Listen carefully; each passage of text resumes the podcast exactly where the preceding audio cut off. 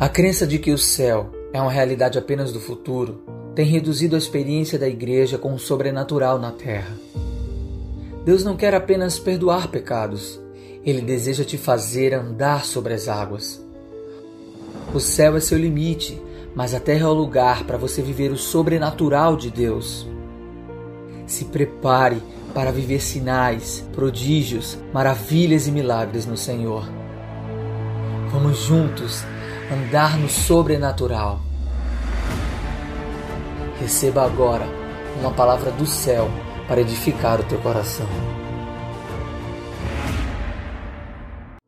Nós vamos falar neste dia sobre a segunda mensagem da série Andando no Sobrenatural. E o tema é do medo para a fé. Atos capítulo 16, verso 27 ao 34. Essa história nós acabamos de ler e nos relata uma realidade que nós precisamos aprender para sobreviver nessa geração, para sairmos do território do medo e estarmos vivendo constantemente no território da fé. Quando uma pessoa não tem Jesus como o Senhor da sua vida, queridos, o medo toma conta do seu coração e da sua vida. E as suas atitudes, naturalmente, na maioria das vezes, são atitudes insensatas. Alguém que está distante de Deus, alguém que não conhece Jesus, naturalmente tem atitudes insensatas. Naturalmente ele é rodeado pelo medo. A exemplo desse carcereiro, a exemplo desse homem que o texto de Atos cita aqui. E diante do medo, nós podemos ter duas reações. Isso é natural para qualquer ser humano. Diante do medo, ou nós deixamos que o medo nos domine, ou nós decidimos entregar o nosso medo a Deus para que Deus domine ele. As pessoas que se deixaram ser dominadas pelo medo, porque isso talvez esteja perto de você ou até conviva com você até hoje. Mas pessoas que a Bíblia cita que foram deixadas ser tomadas pelo medo, mostraram que faltou, na verdade, confiança para com Deus, por simplesmente talvez não conhecer tão bem a esse Deus. E pessoas assim se deixaram simplesmente cair no pecado, se deixaram cair na paralisia da vida, porque o medo paralisa, o medo rouba a nossa fé, o medo nos faz errar o caminho. E muitos se tornam, se tornam, se tornaram e se tornam dominados por situações e por pessoas que geram exatamente a paralisia na vida. O medo ele pode vir por situações ou pode vir por pessoas. E muitas pessoas que se deixam ser dominadas pelo medo são exatamente é, conduzidos ou dominados por pessoas ou situações. E eu quero fazer uma pergunta a você, talvez um confronto.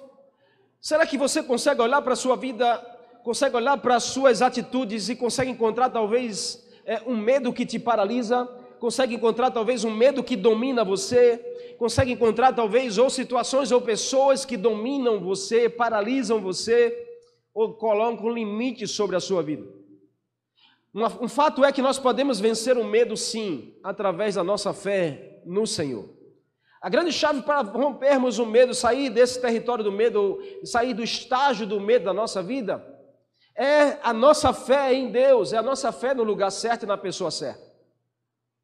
Porque o medo é normal, talvez a gente sentir, irmãos, em algum momento da nossa jornada de vida. Mas nós precisamos decidir não deixar ser é, estagnado, não deixar ser direcionado pelos nossos medos. Os medos podem acontecer, mas a gente viver debaixo de um medo, debaixo de um território de medo, não é saudável e não nos fará prosperar. Deus tem promessas de cuidado para a vida do seu povo. Então Deus cuida de você. Jesus falou: se Deus cuida de uma árvore ou de um pássaro, não cuidará dos seus filhos, não dará o melhor aos seus filhos.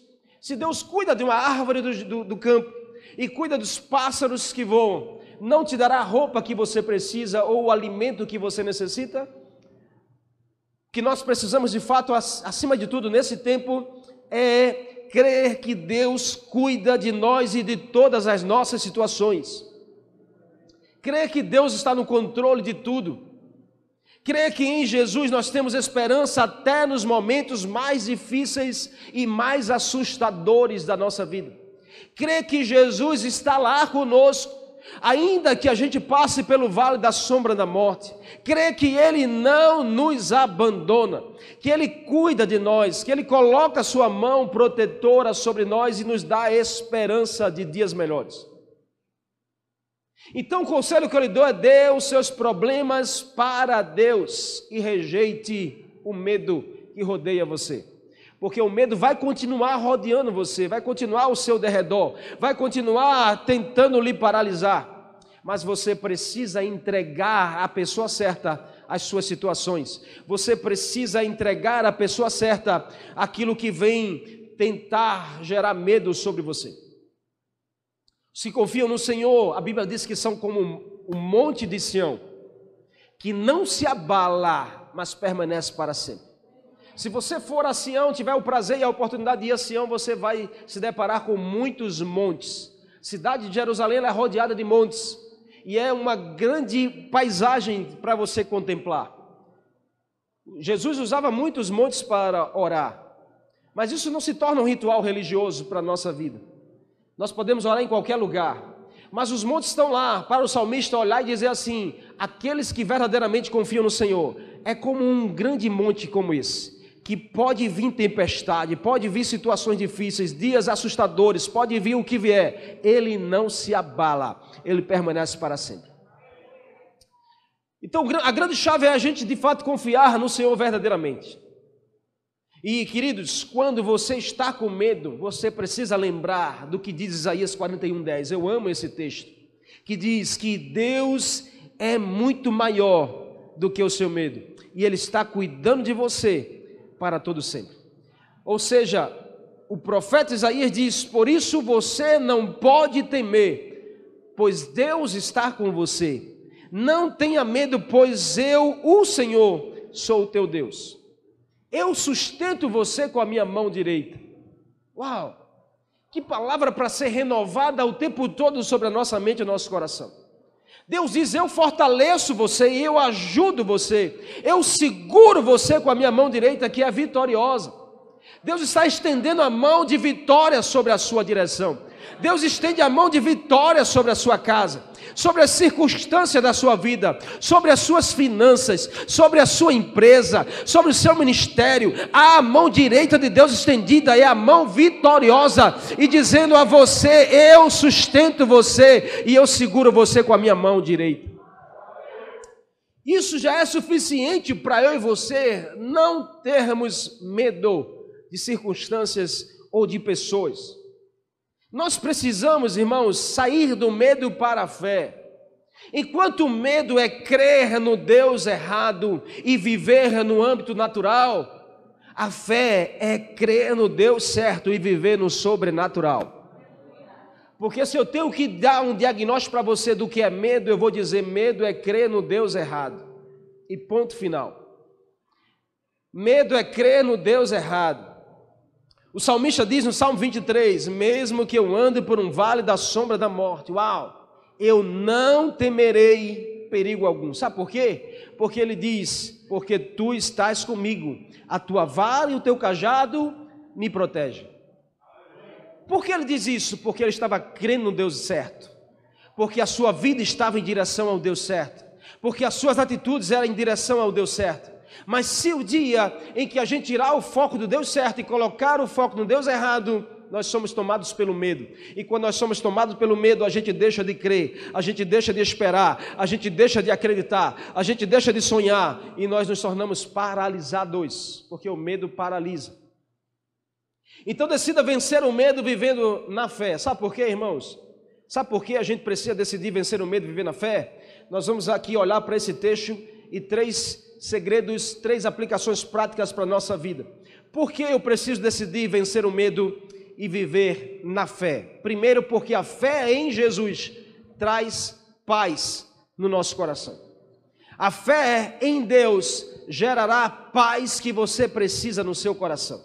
O texto diz no verso 28 e 20, 28 e 29. O texto diz que aquele carcereiro, no verso 27, quando acordou, vendo abertas as portas da prisão, sacou uma espada para se matar, supondo que os presos haviam fugido. Logo ele entra em um grande, um grande tormento sobre si mesmo. uma grande opressão toma a sua mente ao ponto dele desejar tirar a sua vida. As pessoas que normalmente desejam tirar a sua vida é porque elas estão tomadas por um espírito do medo. Elas estão tomadas por um pavor da vida, não tem mais esperança, não tem mais convicção de que algo vai mudar, de que vai dar certo, acabou para ela, porque ela está possuída e tomada por um espírito do medo. Aquele carcereiro estava exatamente vivendo essa realidade. Por isso que nós precisamos viver na fé, porque a fé em Jesus vai trazer paz no nosso coração. O verso 29, 28 diz: Mas Paulo gritou para ele: Não faça mal algum a você, porque estamos todos aqui. E aquele homem pediu luz a Paulo, e correu para dentro, e trêmulo se prostrou aos pés de Paulo e Silas. Preste atenção nisso. Para superar difíceis momentos de desespero, sentimentos de morte ou desistência, a melhor saída é a paz que só encontramos em Jesus. Nós não encontramos essa paz em medicamento, não encontramos essa paz em lugares. Não é você indo para uma clínica que você vai encontrar essa paz. Essa paz só encontra em Jesus. Eu não tenho nada contra a medicina. A medicina ela precisa agir no tempo certo. Mas se você está em Jesus, convicto, e Jesus está em você, você vai ter essa paz que você precisa no seu coração. Isso é andar no sobrenatural. Isso é sair do natural e viver pela fé.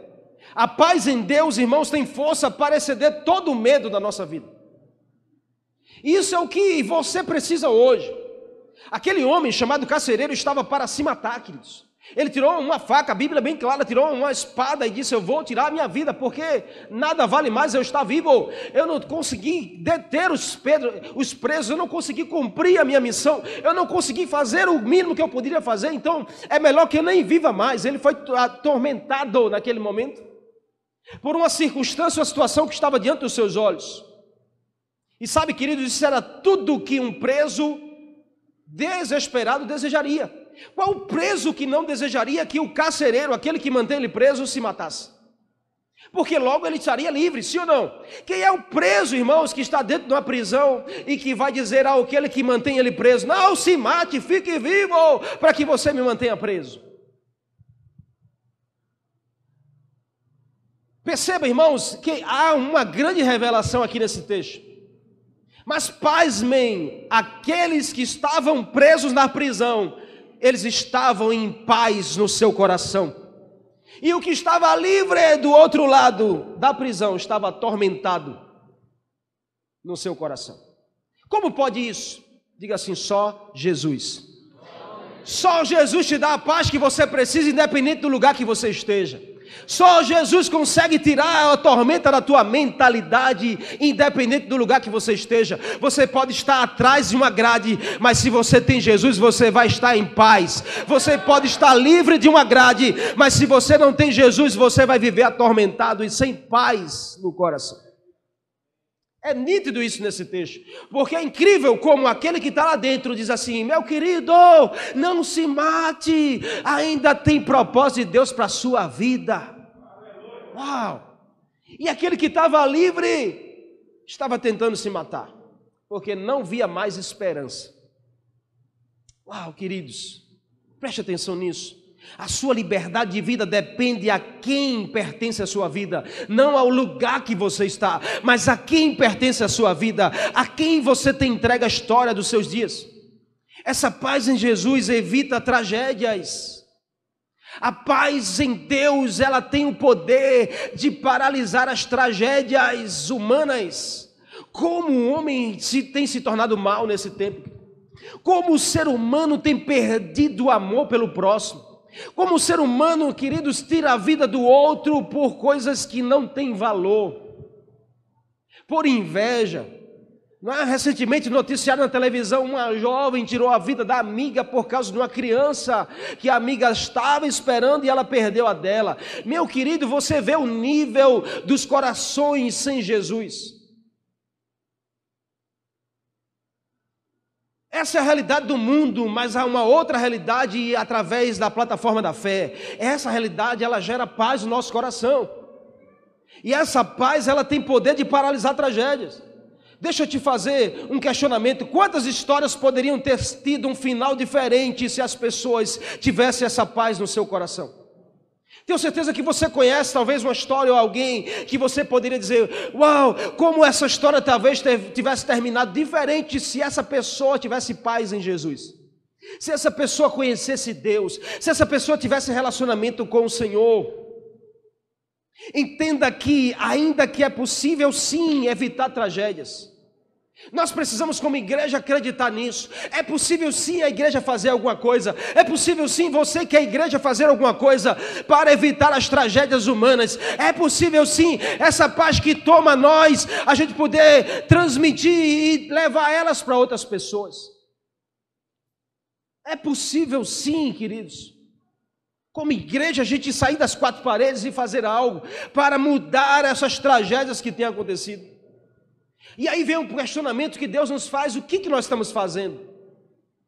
Porque a gente está livre, mas a gente parece que está aprisionado. Eu não sei onde você se encontra nessa história, se você se encontra como carcereiro ou se você se encontra como Paulo e Silas que estava dentro da prisão.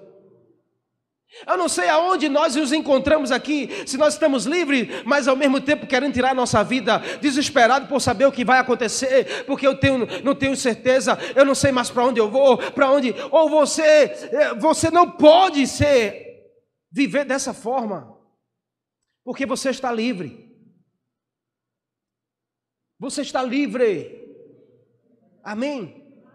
Você está livre em Jesus. E não importa o lugar que você esteja, você tem a voz da liberdade na direção de pessoas. Você tem a voz ativa que gera libertação na vida de pessoas. Sabe, Paulo diz: Ei, não faça nada com você mesmo. Uau, foi o suficiente.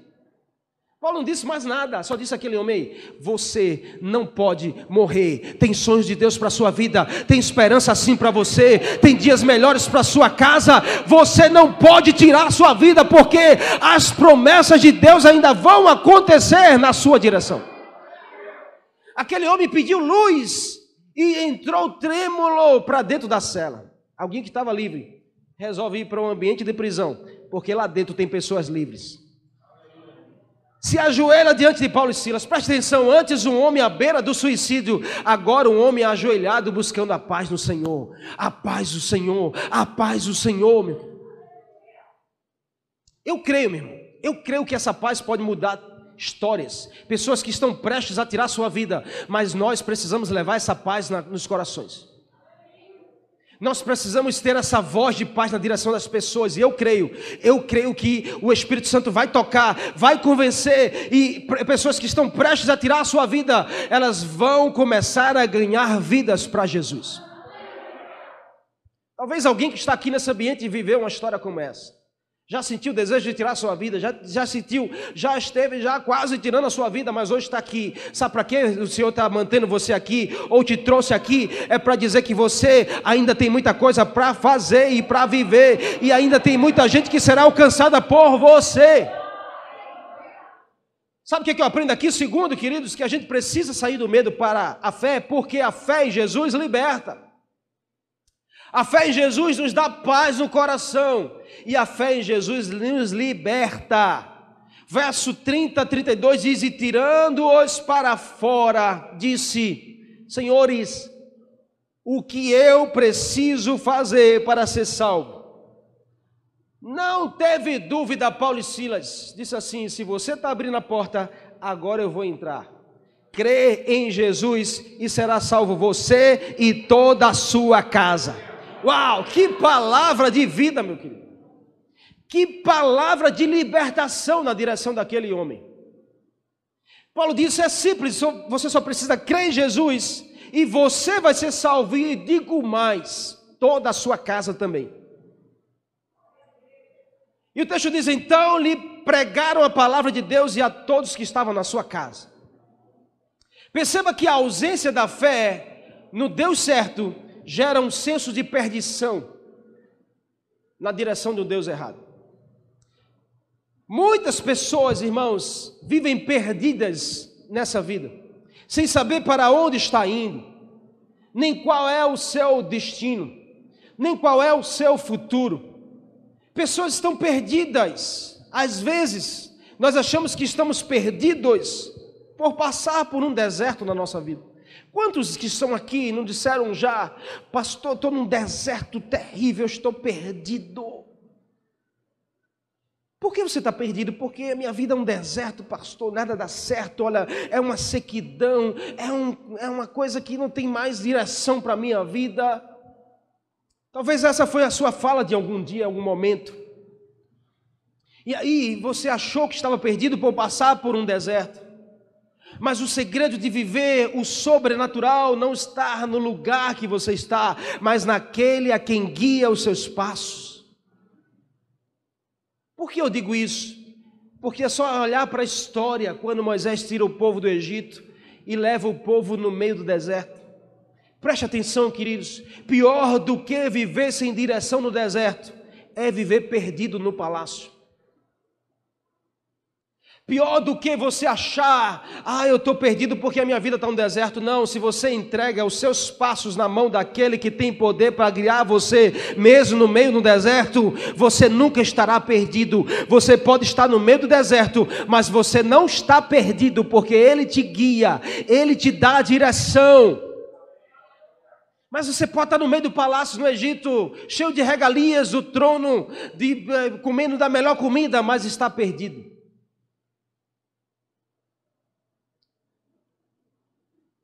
Você já se sentiu perdido na sua vida?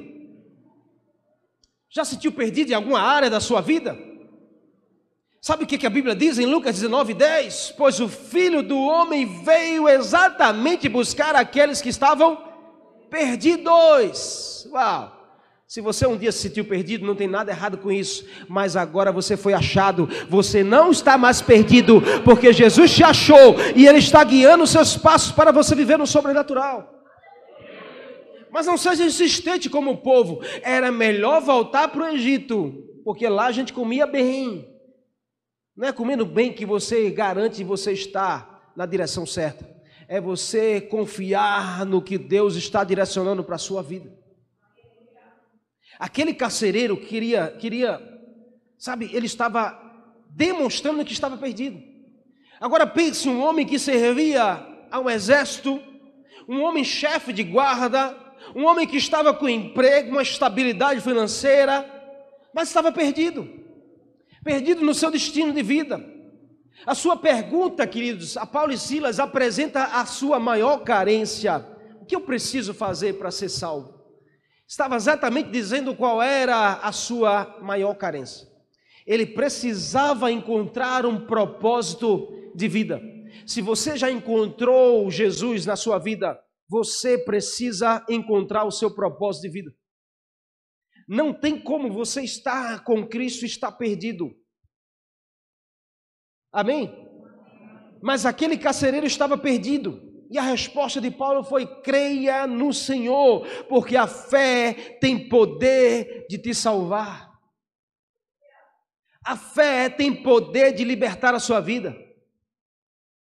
Uau! Um homem que estava à beira do inferno, matando-se a si mesmo, à beira de ir para o inferno, agora ele estava a caminho do céu. Um homem que estava lá à beira da ruína, agora está a caminho da vitória. Um homem que estava à beira da catástrofe, da tragédia maior da sua vida, agora estava encontrando um propósito de vida e seguindo em direção ao céu. Agora a sua vida estava sendo liberta através da fé em Jesus.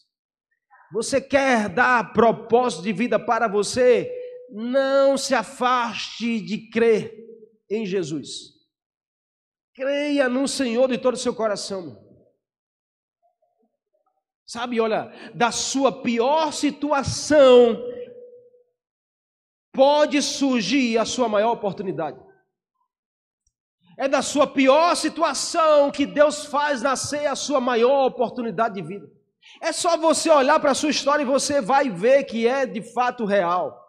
Você vai encontrar lá, talvez nos seus, seus piores dias, na sua pior crise, Deus abrindo uma porta, Deus mostrando uma oportunidade de recomeçar, de refazer o caminho, de não mais errar, mas agora acertar. E tanto é que você está aí prosperando. Você superou, você venceu aquela crise, você passou por um deserto, você foi sustentado pelo Senhor nas suas maiores crises, nas suas maiores dores. O Senhor estava lá com você, te sustentando para hoje ele dizer a você: ei, você não está perdido, você tem valor, você tem destino, você está no meu propósito de vida. A gente precisa crer nisso.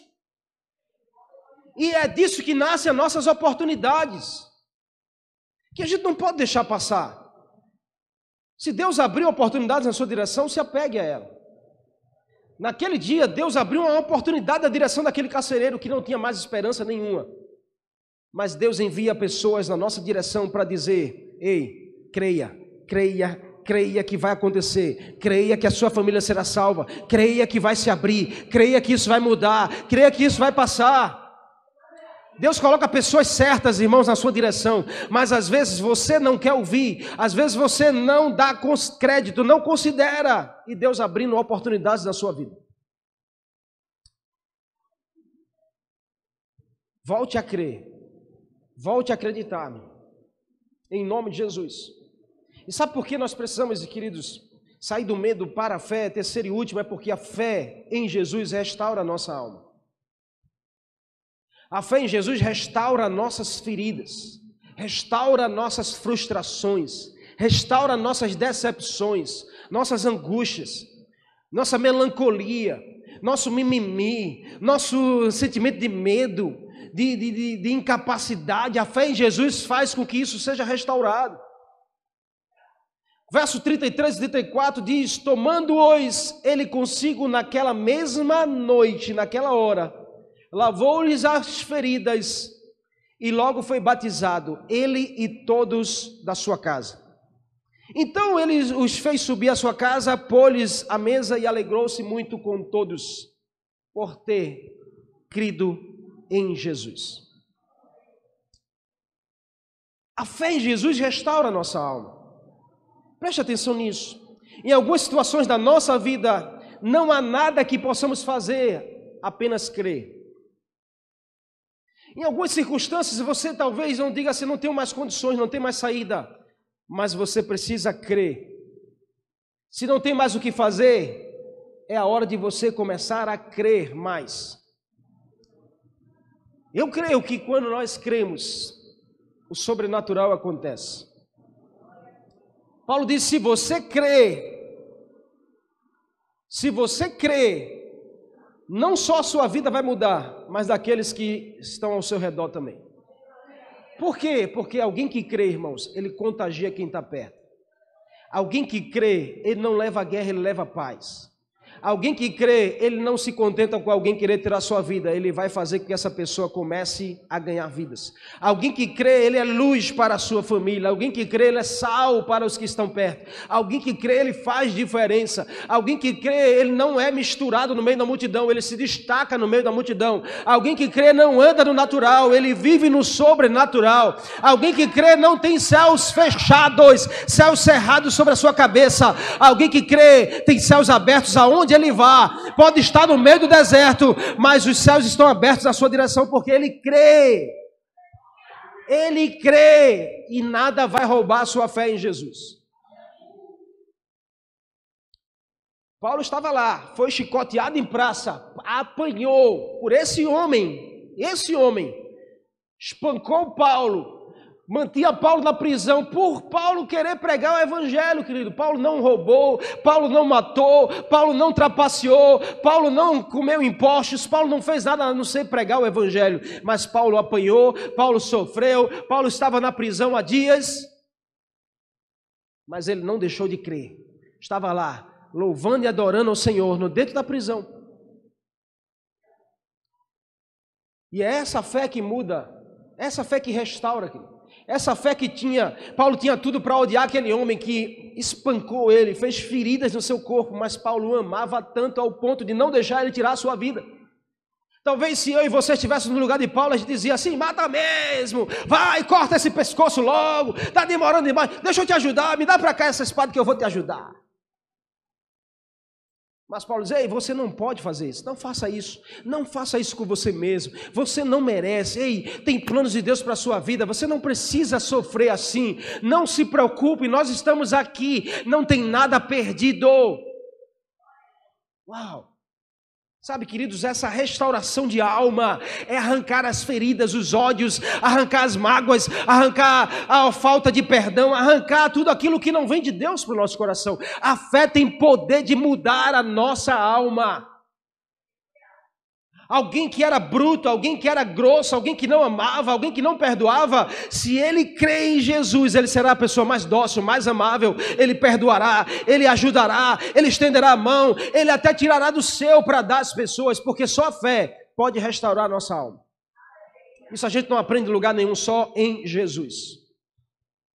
Sabe, queridos, a gente precisa continuar crendo, porque a Bíblia garante: se crermos, veremos a glória de Deus na nossa direção. Ou seja, a fé nos leva a ver o sobrenatural acontecer. A fé nos leva a ver o sobrenatural acontecer.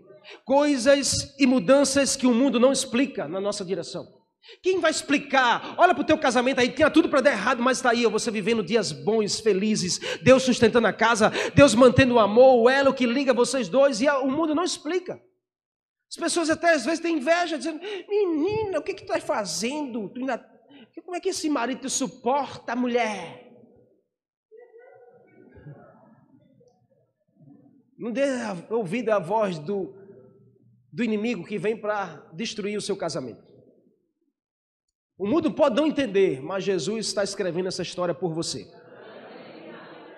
Então não se preocupa não se as pessoas não entendem, julgam, diz aí, isso é só fachada. Quantas, quantas vezes eu já ouvi esse casamento do pastor e da pastora é só fachada? Eu não acredito, isso é um conto de fada, não acredito que seja realidade isso. Eu disse, deixa eu não acreditar, vem para aqui para dentro e você vai contemplar. Vem aqui para dentro visitar a minha casa, você vai ver como é.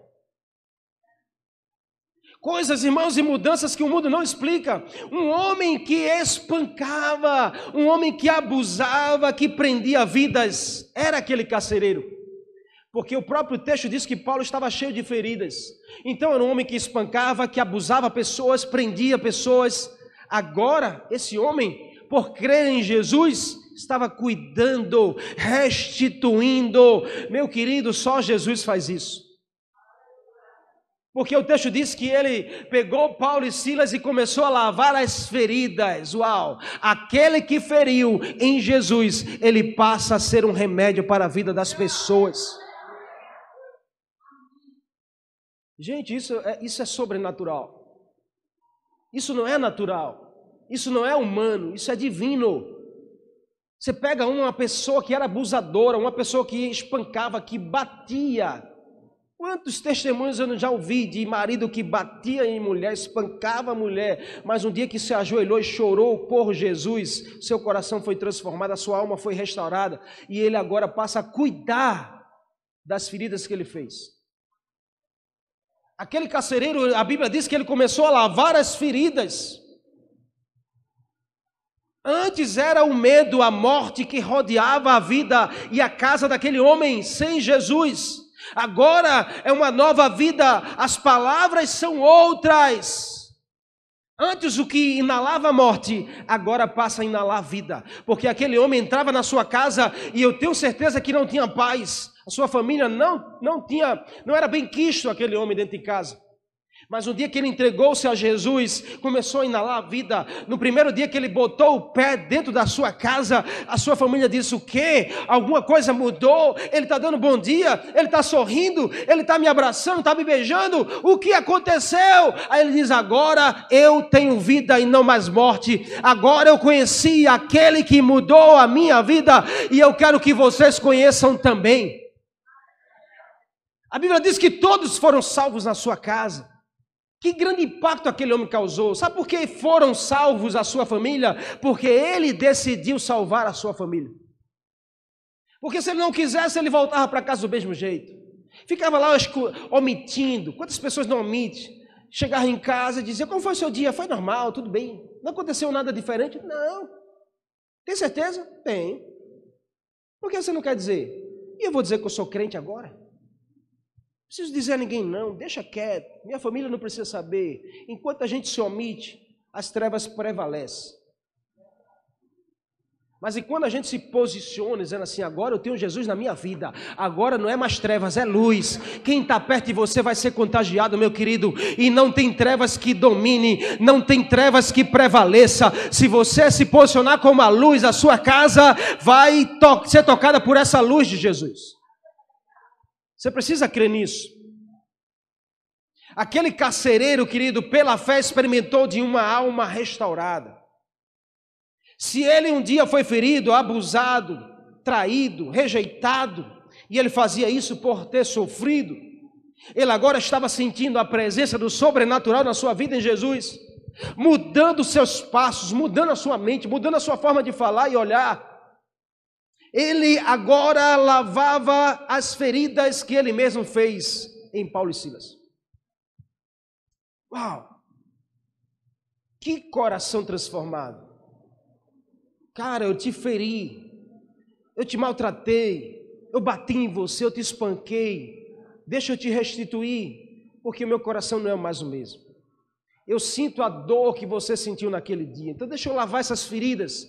Ele fez questão de lavar, sabe? Eu, eu fico imaginando a cena, porque eu crio, fico imaginando a cena, aquele homem, sabe? Muitas águas ali, ele lavando as feridas de Paulo, lavando as feridas de Silas. E Paulo e Silas adorando ao Senhor, por ver uma vida transformada, por ver Jesus mudando aquela história. E aí, não fica nisso, querido, porque isso aí é que é demais. A Bíblia diz que quando ele termina de lavar as feridas, Paulo e Silas olham para eles assim: Agora tu queres ser batizado nas águas? E aquele homem diz: Eu quero. E ali a Bíblia diz que ele foi batizado, ele e toda a sua casa nas águas. Uau, para um novo tempo em Jesus para um novo tempo no Senhor. Ou seja, preste atenção, as mesmas águas que ele lavou as feridas é na mesma água que estava limpando o seu passado.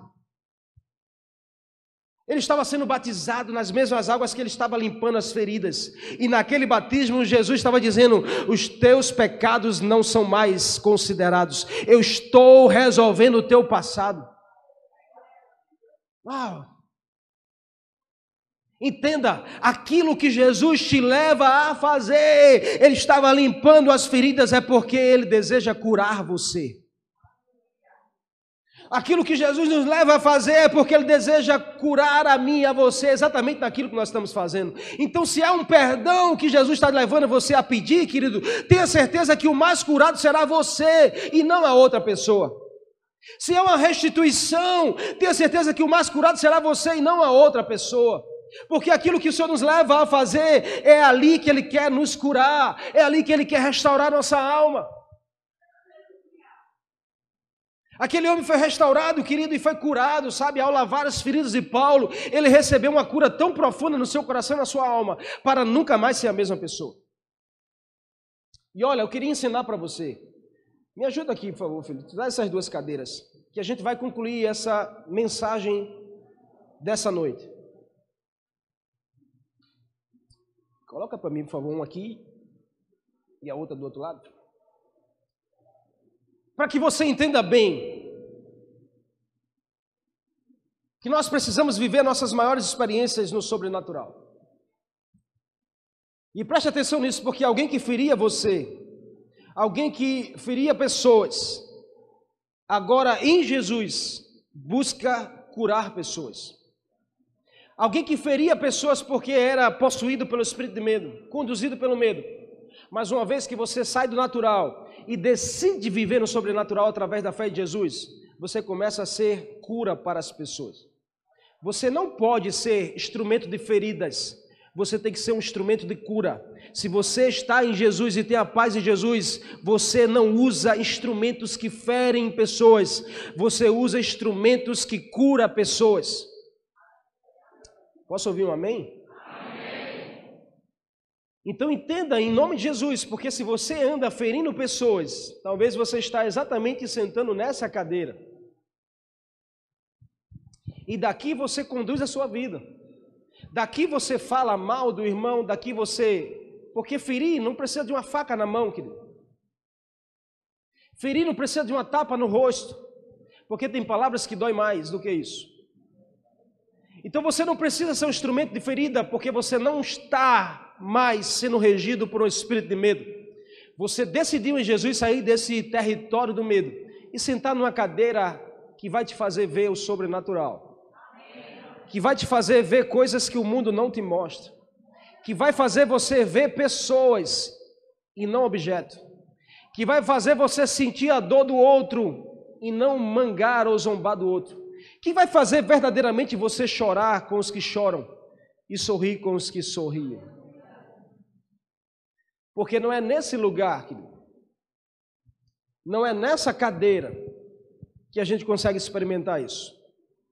Enquanto o carcereiro estava sentado nessa cadeira, contemplando os homens aprisionados, contemplando o espancamento, contemplando estar fazendo pessoas sofrer, contemplando estar só falando das pessoas.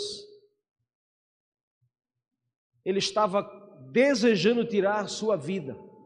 Mas quando ele conhece Jesus e Jesus o tira dessa cadeira e faz ele sentar num outro lugar, aquele homem começa a enxergar o valor das pessoas, começa a limpar as feridas, começa a pensar não só nele, mas na sua família, começa a ganhar pessoas para Jesus, porque sabe que pessoas têm valor. Sabe, queridos, nós precisamos disso nesse tempo.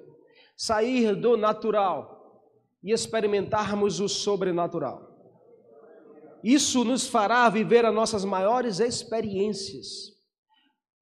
Porque eu posso estar aqui e só ouvir falar e conhecer. Ah, eu sei quem é Jesus, eu sei quem é Deus, eu sei que é o Ah, eu sei que é a igreja, a família que ama. Eu faço parte da igreja. É, é. Onde é que você senta? Estou sentado na cadeira. Eu sou da igreja lá, dos pastores, a igreja da parede preta. Eu faço parte, eu conheço. Eu conheço, eu sou de uma célula também, eu conheço bem.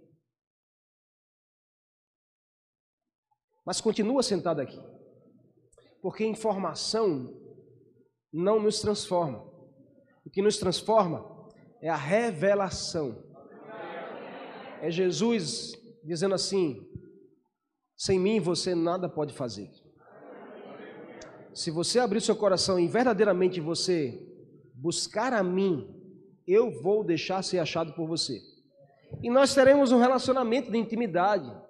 Não é sobre você ouvir falar de mim, é sobre você andar comigo todos os dias. E aí, querido, nessa cadeira você vai dizer: Eu sou da igreja família que ama. Eu conheço Jesus. Eu conheço Deus e conheço o Espírito Santo. E mais, eu quero levar você lá para que você conheça o que eu estou experimentando. Então o Senhor quer nos tirar dessa cadeira do medo. O Senhor quer nos tirar desse território, irmãos, que nos paralisa. Um território cheio de feridas, de mágoas, um território cheio de lamentações, para que a gente possa experimentar da revelação da vida de Jesus na nossa vida, experimentarmos da cura do Senhor, da libertação do Senhor, da paz do Senhor no nosso coração. Então o que nós precisamos hoje é romper do natural em fé e se permitir viver no sobrenatural. Porque você pode estar sentado aqui, e me permita mais uma vez e última vez, e você dizer: eu estou vendo pessoas, pastor.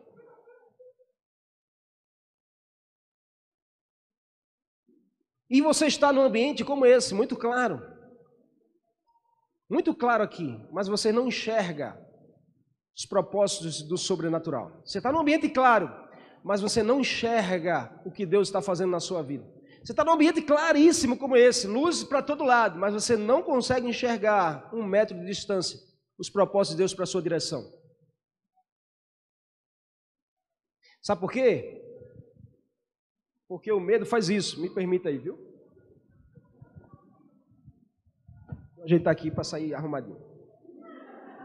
Mas você está no ambiente claro, mas eu não consigo enxergar um palmo da minha frente. Você está num ambiente assim, ó, extremamente claro, mas você não consegue enxergar um palmo na sua direção. Porque o medo, o medo escurece a sua visão. O medo te faz ficar paralisado aqui. Sabe por que você não consegue dar um passo?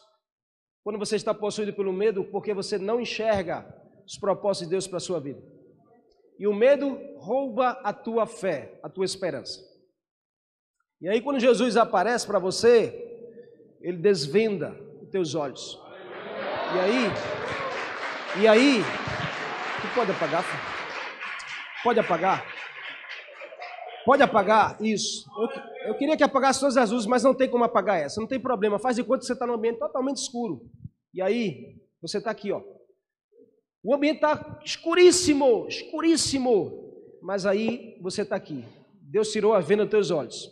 Você não precisa de luz externa para enxergar os propósitos de Deus na sua vida, porque a luz está dentro de você. E o salmista diz: É a palavra de Deus que é lâmpada para os meus pés e luz para o meu caminho, porque ela está dentro de mim. O ambiente pode estar escuro, mas a luz está dentro de você, porque você está no sobrenatural. Você não está no natural, você está vivendo pela fé no Senhor.